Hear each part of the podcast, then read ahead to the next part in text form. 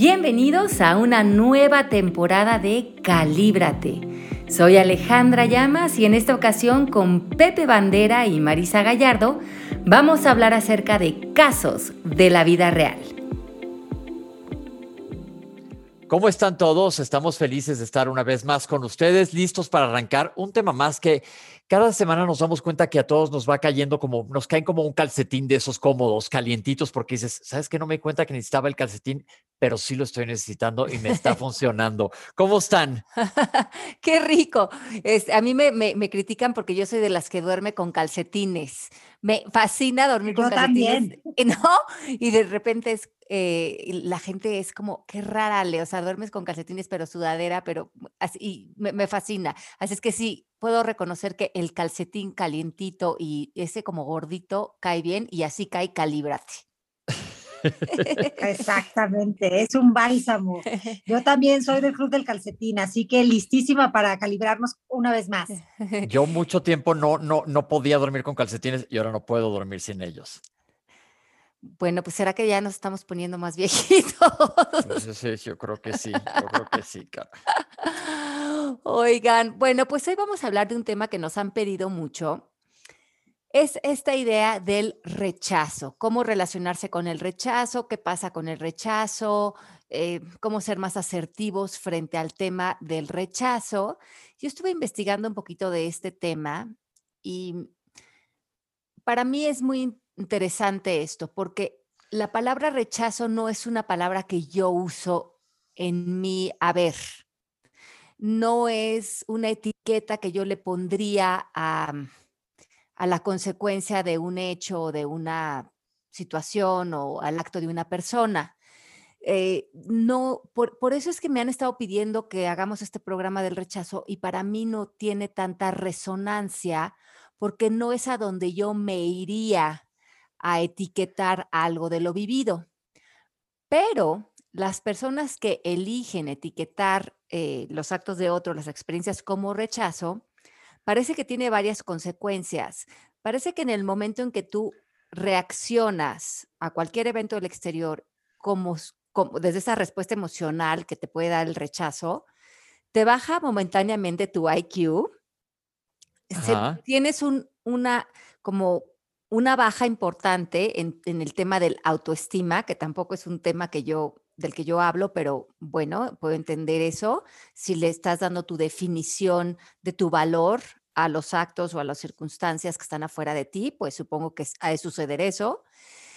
Y también algo muy curioso, Pepe, que las personas cuando sentían rechazo venía una, em, como un síntoma físico, de malestar físico, y que em, al tomar Tylenol aminoraba la, exposición física del rechazo. Y eso también me pareció muy interesante que se había hecho un estudio médico de esto.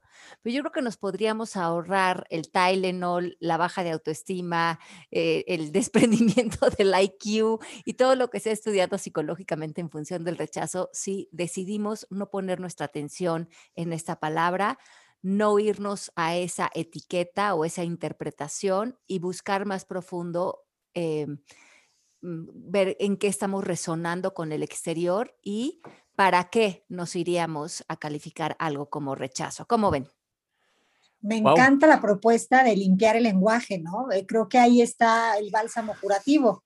Cuando ya dejamos de ver algo como personal, hemos hablado ya de esto en varios eh, programas, pero si seguimos tomándonos las cosas de forma personal y no vemos que el otro nos está dando lo que se da a sí mismo, y, y no por mal, sino por la inconsciencia y la ignorancia, seguimos este, haciendo el papel de víctimas, que más que víctimas es ser cómplices, ¿no? De algo que no funciona. Y qué maravilla podría ser darnos cuenta de que quizás esta situación es más bien una oportunidad para hacer un reset, una actualización en nuestro, en nuestro, em, pues en nuestro autoconcepto, ¿no? Y en el reconocimiento de amor propio de quienes somos.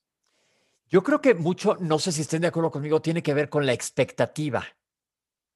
Haz de cuenta, pon tú, no sé, hay muchos tipos de rechazos si es que podemos clasificarlos, pero yo quiero, no sé, tengo una expectativa de un viaje increíble. No, ahí no me pueden rechazar en un viaje. No, eh, hoy va a entrar a un club y me rechazaron. O quería, alguien me gusta y me dan un batazo o como que es querer pertenecer a algo y que se te rechace. Yo creo que hay muchas maneras y tiene que ver con expectativa. Híjole, me rechazaron de tal chamba también.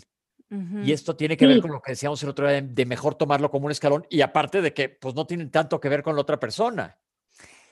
Y, fíjate que a mí me parece súper interesante porque para que la otra persona te rechace o para que te rechacen en un club o para que te rechacen en un trabajo o en un proyecto, lo que sea, para utilizar esta palabra, tú le das poder a esa palabra. Inclusive yo me metí al internet a investigar un poco que qué había información acerca del rechazo y me parecen estas palabras que salieron un poco de las telenovelas o como de un lenguaje muy dramático, muy por debajo en la tabla de conciencia que hemos hablado de esto. Si yo pudiera elegir de las mil maneras que yo puedo relacionarme con cualquier situación, ¿para qué elegiría rechazo? El rechazo es una manera de ponerte ante algo donde tú te minimizas, te defines, te, victimizas, lo tomas personal, como decía Marisa.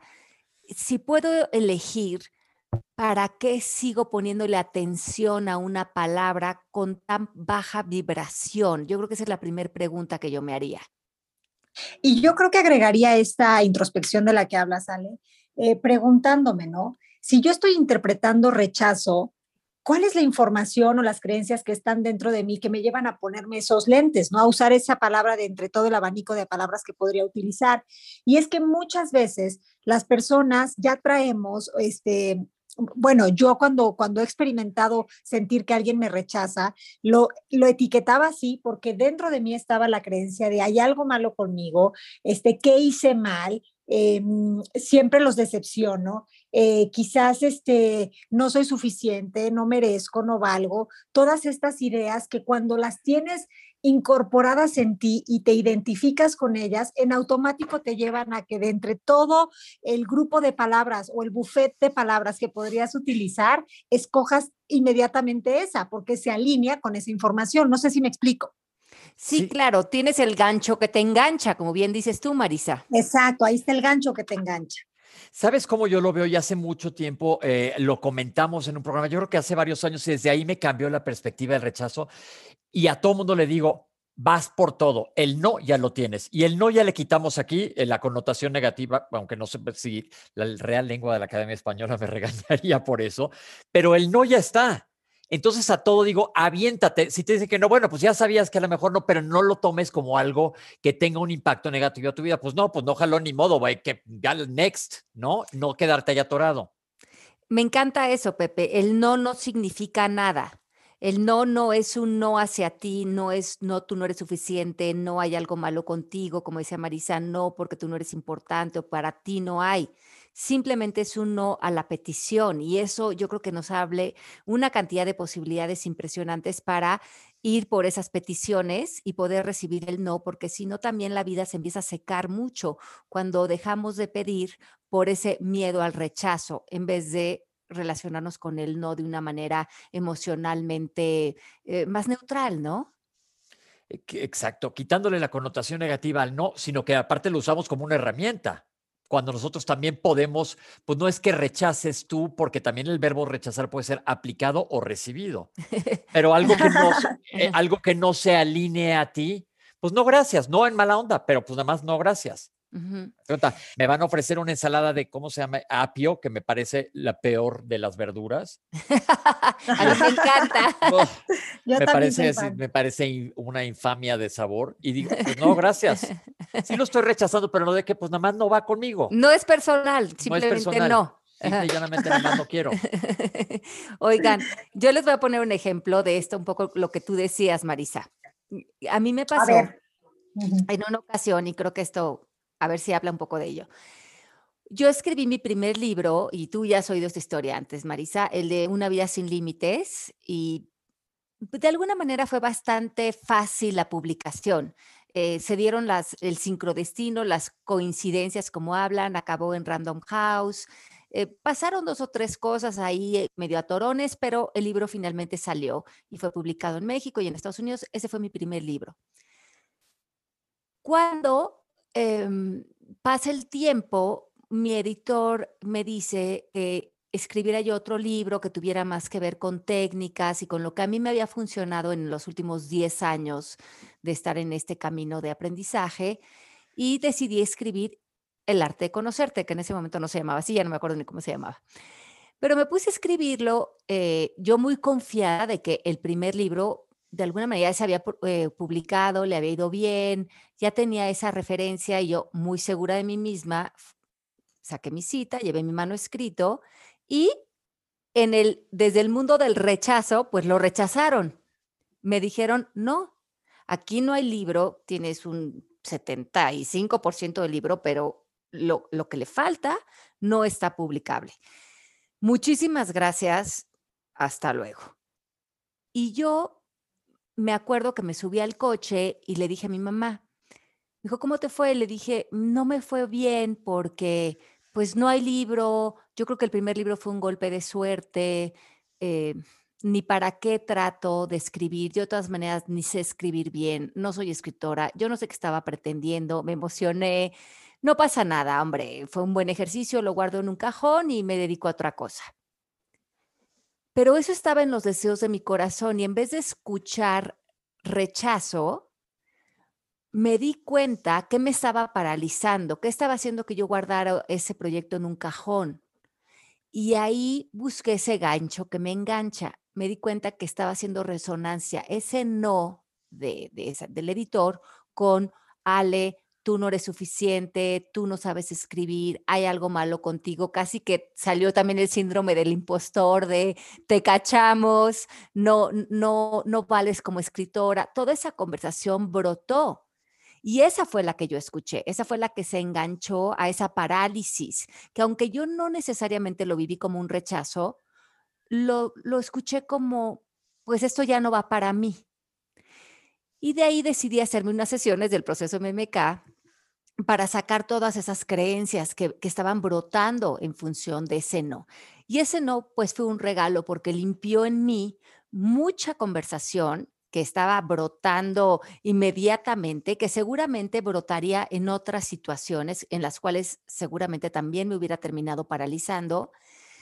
Y una vez que me hice la sesión y me quedé limpia de esa de esa interpretación, de eso que pude haberle pegado a ese no y neutralizarlo, entonces me fui a la segunda parte de lo que hacemos en el proceso MMK, que es qué te quieres pedir, qué le quieres pedir a otros, toda la parte de diseño frente a la neutralidad, frente a la aceptación.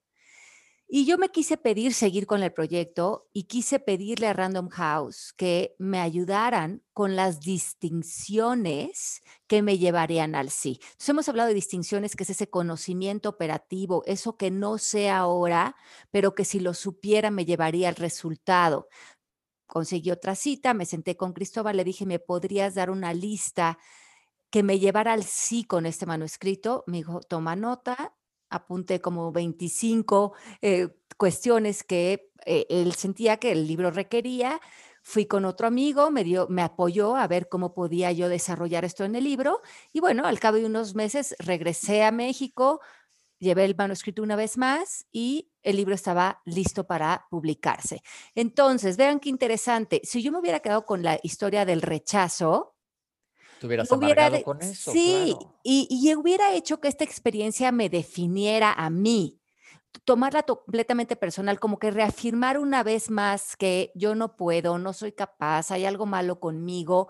Y ahí está el dolor del rechazo, no en lo que te dice la persona afuera, está en lo que te estás diciendo tú acerca de ti mismo y que ni siquiera es verdad, pero que te está cortando las alas. Claro, y supiste darle la vuelta a esa situación.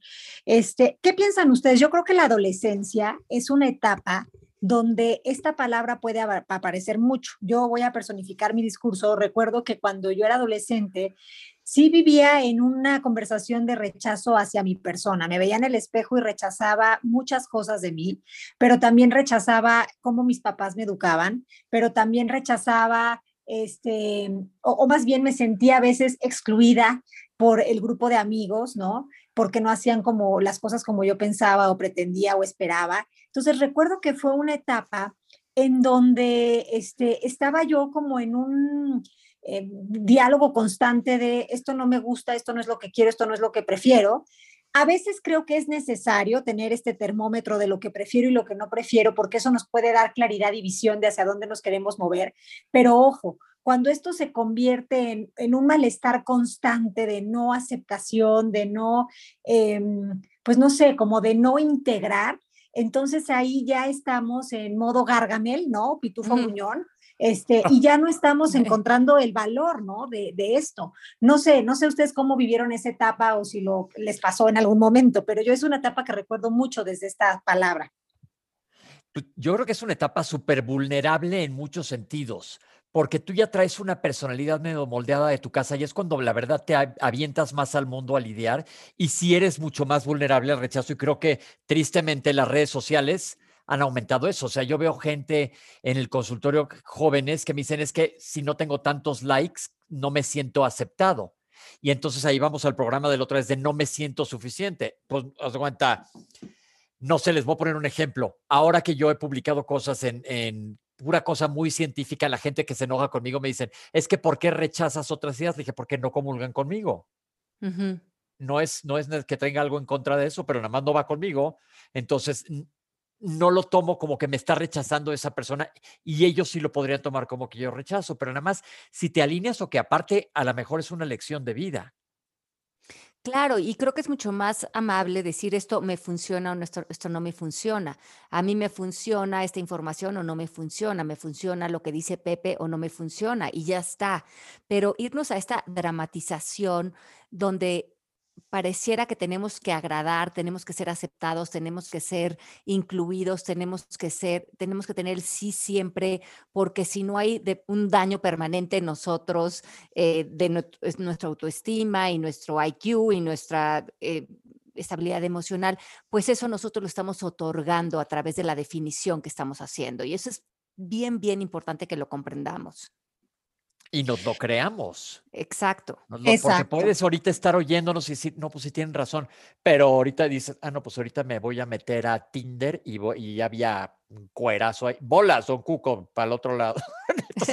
no, te, no te amargues, no pasa nada, no pasa nada. Es que yo, sí, yo creo que es un poco lo que dice Marisa. Eh, eh, em, em, empezamos a creer, salimos a la adolescencia con creencias muy... Eh, carentes en el sentido de darle nuestra, nuestro valor a, y ponerlo en manos de otras personas o de otros sí, otros no, pero cómo eso nos pudiera dar valor. O sea, las otras personas simplemente son personas y que están haciendo lo que están haciendo en función de su estado de conciencia.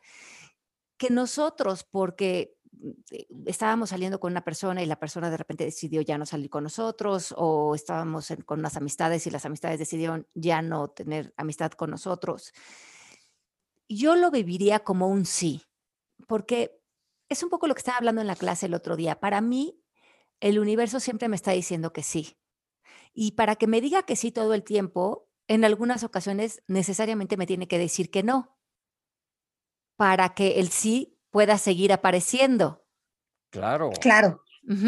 Entonces, si yo quiero pertenecer a un grupo social, si yo quiero tener un tipo de pareja, si yo quiero tener un tipo de trabajo y me dicen que no, ¿cómo puede ser ese no un sí para mí? Por ejemplo, en ese libro El arte de conocerte fue un no, pero en el fondo había un sí, porque ese no me permitió trabajar el libro de tal manera, con tal profundidad, a un profesionalismo que yo no conocía, porque tuve que aprender muchísimo de escribir para llegar al resultado que iba a ser lo que ellos querían escuchar, que el sí fue que el libro se volvió un gran bestseller.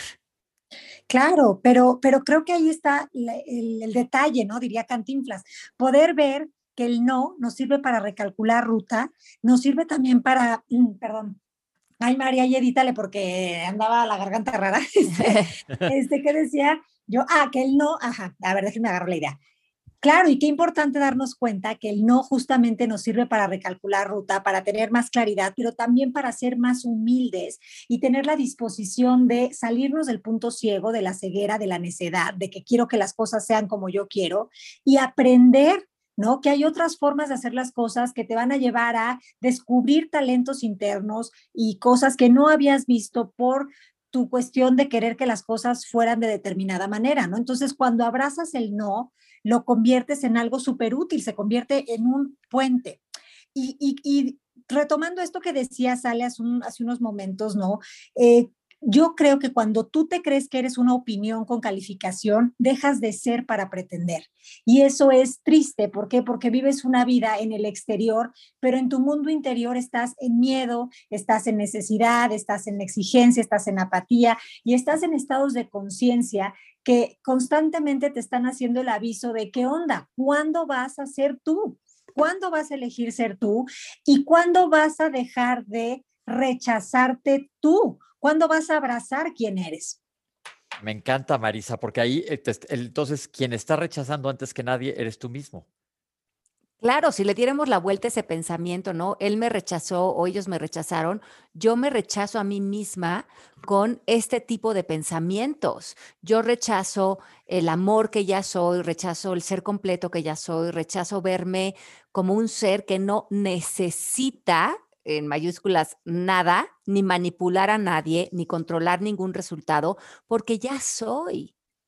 Y en esa plenitud te bañas de este bálsamo de no, sé, de, esta sensación de sentirte pleno eh, y, te vuelves una gran compañía además para los seres humanos o para las situaciones porque no requieres de ellas para tu bienestar, ¿no? Se, disuelve ese neediness, como hablan en inglés, esa, esa profunda necesidad de que los otros hagan, sean o que las situaciones aparezcan de cierta manera porque tú eres como un yoyo que está completamente dependiente a la definición del exterior y esto es algo que queremos eh, evitar, ¿no? Pues eh, yo creo que a la hora que brincas adentro de ti, tú tienes el poder de decir, lo veo como rechazo o lo veo como un escalón. O lo veo como nada, porque la realidad es que no es nada. No es nada. el hecho es, esta persona dijo que sí, dijo que no, o esta persona actuó, o mm, ya está, o, o, le dijeron que sí al proyecto, o le dijeron que no al proyecto, pero no es personal, no es a mí. ¿Para qué me, pondría yo en la posición de autodefinirme según los actos o las situaciones externas? Ahí está mi gran eh, debate con este tema, ¿no? Sí, justo hace unos días, este, mi mamá me habló desesperada, ¿no? Que porque había tenido este, una reunión, la verdad es que hacía mucho tiempo que no veía a gente que quiere, ya vive sola, y se le ocurrió hacer una cena, pero la cena se extendió este, a un horario pues altas horas de la noche podríamos interpretar. Entonces, este, al día siguiente, la, una vecina este, que tiene, que, que es, como que, su actitud aparenta ser como de policía, ¿no? Le, le, reclamó, le llegó un reporte de que por qué hasta tal hora, que, este, que cómo era posible, ¿no? Entonces, todo esto, ella decía, sí, entiendo, entiendo la situación, pero porque, o sea, me siento excluida y rechazada cuando he sido una súper vecina, ya tenía toda su, su, historia de víctima, ¿no? He sido una súper vecina, nunca hago nada que sea indebido, vivo sola, coño, por, perdón, se me fue la palabra, este, digo, por una vez en la, en la historia que me sucede esto, ¿por qué de repente se, o sea, estaba muy metida en el me rechazaron, ¿no? Me rechazaron, me rechazan, no me aceptan y yo los rechazo, porque eso es lo que estaba pasando. Yo no yo los rechazo por no este por rechazarme. Entonces, como que hablando con ella, este, le, hice así ciertas preguntas, pero de curiosidad, no, de sesión, ¿no? Porque pues es mi mamá y nosotros no hacemos sesiones a, los familiares porque no vemos lo que no vemos, no somos objetivos. Pero después de un rato me habló y, como que ella solita cayó en que se estaba enganchando, ¿no? Y que, que ella traía un gancho que le enganchaba de hace mucho tiempo, en donde tenía esta idea de que le cuartan su libertad, de que no la dejan ser.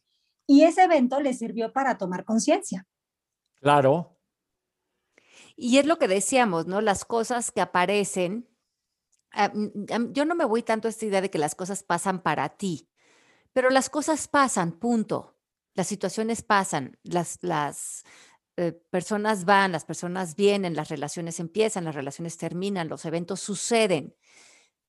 Y frente a esto, lo que sí puedes decidir es qué etiqueta le voy a poner, ¿qué ojos le voy a poner a esto? Los ojos de la percepción donde me, estoy evidenciando que me rechazaron, que todo estuvo mal, que pobre de mí, o, lo quiero ver un poquito más profundo, quiero ver dónde está mi participación frente a esto. Y yo creo que ese es el, gran camino de la vida. Nunca vamos a controlar qué pasa allá afuera, ni es necesario porque estamos en la vida, pero sí podemos decidir em, qué tanto me voy a hacer daño con las palabras que yo elija eh, poner sobre, sobre estos eh, temas, ¿no? Y, creo que la del rechazo es una que es tan destructiva y nos da tan poco, eh, tan, poca introspección, ¿no? Porque nos deja completamente sembrados en el plano físico de lo que creo haber percibido que pasó, ¿no? Y no irnos más profundo.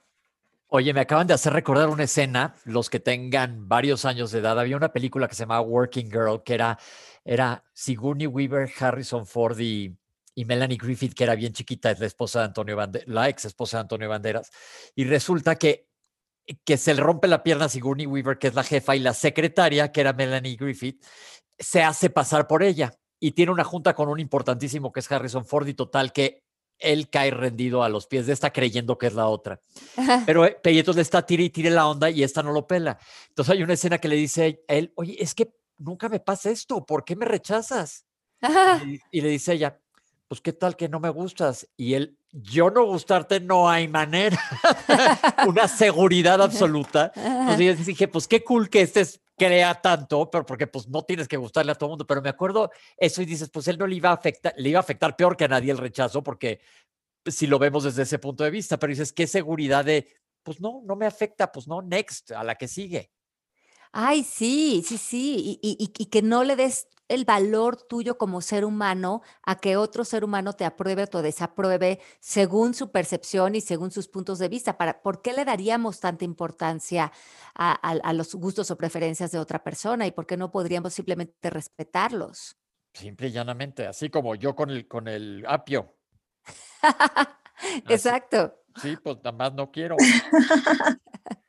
Entonces, creo, creo que si practicáramos, todas las personas que se han relacionado con esta palabra del rechazo, si esta semana pudieran practicar em, unos pasos que les voy a dar eh, para ir como cambiando esa información que ya está, yo creo que un poco puesta en su estado de conciencia, porque todo lo podemos cambiar, modificar, somos energía, somos los arquitectos de nuestro propio cerebro y esa libertad tenemos.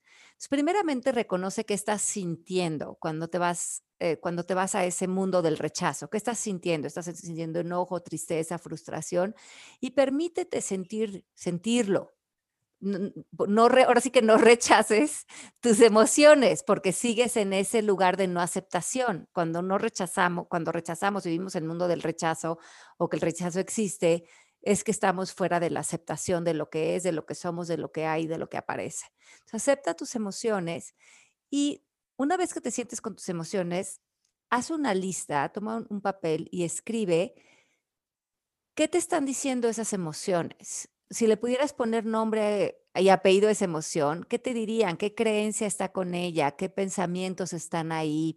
¿Qué te están diciendo acerca de ti esas emociones? Y a lo mejor te van a salir creencias como hay algo malo conmigo, hay algo malo con mi físico, yo no soy suficiente o yo no tengo la capacidad o no les caigo bien, necesito que la gente me quiera. ¿Qué tantas oraciones te están saliendo de ahí? Y estas, estas oraciones ponlas como pensamientos y pásalas por las cuatro preguntas de Byron Katie, que ya hemos hablado de ellas en otros programas, que son, ¿es verdad? ¿Es absolutamente cierto, por ejemplo, que no valgo? ¿Quién soy? ¿Cómo me siento? ¿Cómo me comporto cuando creo que no valgo? ¿Quién sería ante esta situación, ante, este, ante esta persona, ante esta relación, si ya no pudiera pensar o creer que no valgo? Y después darle un poquito de vueltas a ese pensamiento que serían sí valgo y escribe tres ejemplos de cómo sí vales mis pensamientos o mi ego son los que me dicen en esta situación que no valgo y por eso me pongo en este modo de rechazo. O también esta otra vuelta de otros dicen que no valgo y o que el rechazo es válido y vemos cómo esto lo hemos escuchado en las telenovelas, en las películas y cómo hemos exagerado nuestro valor en función de las reacciones de otros o yo le digo a otros que no valgo. Y en esa vuelta también ver cómo nosotros hemos estado eh, contando nuestra triste historia del rechazo a quien nos escuche y ver cómo eso ha sembrado eh, eso como una realidad de nuestro estado de conciencia, pero que si lo eliminamos de nuestro lenguaje, si lo eliminamos de nuestro estado de conciencia, el rechazo es algo que es una elección, como una etiqueta, pero nunca será la verdad porque está por debajo de la tabla de conciencia en falsedad. Me encanta. Se me hace padre para cerrar esto y me gusta una frase que decíamos cuando éramos chicos. Vales chorros, nunca cambies. Créetelo, la, la, neta, eso era de dientes para afuera, pero es que es la verdad. Es, es, que es la verdad y, como bien decías, Pepe, mientras que tú no te veas a ti mm, completo, mientras que tú no te abraces, te aceptes, te la pases bomba contigo, como dices, Pepe, eh, vas a estar buscando eh, eso solamente te puedes dar tú en otros. Y cuando los otros te dicen que sí, te sientes entonces completo. Pero si dicen que no, dices, claro, es que hay algo malo conmigo, pero son los ojos con los que tú te estás mirando. Me encanta. Claro. Entonces, ¿con qué, cuál va a ser nuestro hit musical de esta tarde? Bueno, se me ocurre que podría ser, pero acompáñenme con las palmas. Vete con él. No, no es cierto. se me ocurre la de, la de, ay, pero déjame vivir, porque no me comprendes que tú y yo. No, no, no, no, no, no, tenemos ya más nada que decirnos solo adiós. No, no, no, no, ¿sabes qué? ya pa, pa, pam. En nombre de toda la gente que nos está huyendo, eh, huyendo, huyendo, sí. En toda la gente que nos está huyendo, rechazo terminantemente. ¿Oyendo aullar? Rechazo terminalmente este, el contrato musical de, ustedes. Lo siento mucho, va para atrás todo el programa. Oye, vamos, vamos otra vez, Marisa, nada más para que, nada más para que insistan. Ok, y dice, Ay, pero déjame, vivir. ¿Por qué no me comprendes desde un yo? No, no, no, no, no, no, tenemos ya más nada, que, que decir, solo adiós. Adiós, amigos. Adiós, amigos, los queremos. Gracias. con todo y que les rompamos el tímpano. Gracias a todos. Seguro le bajan a la última parte. Nos rechazan. Nos rechazan. No les gustan nuestras canciones, nos rechazan. Oh, mi Dios. Ah, oh, mi Dios. los queremos mucho. Nos escuchamos la próxima semana aquí en Calíbrate. Adiós, mi Fer, que aquí está atrás los controles. Bye, bye. Besos. Chao. Chao, chao. Chao. Chao. De la manera más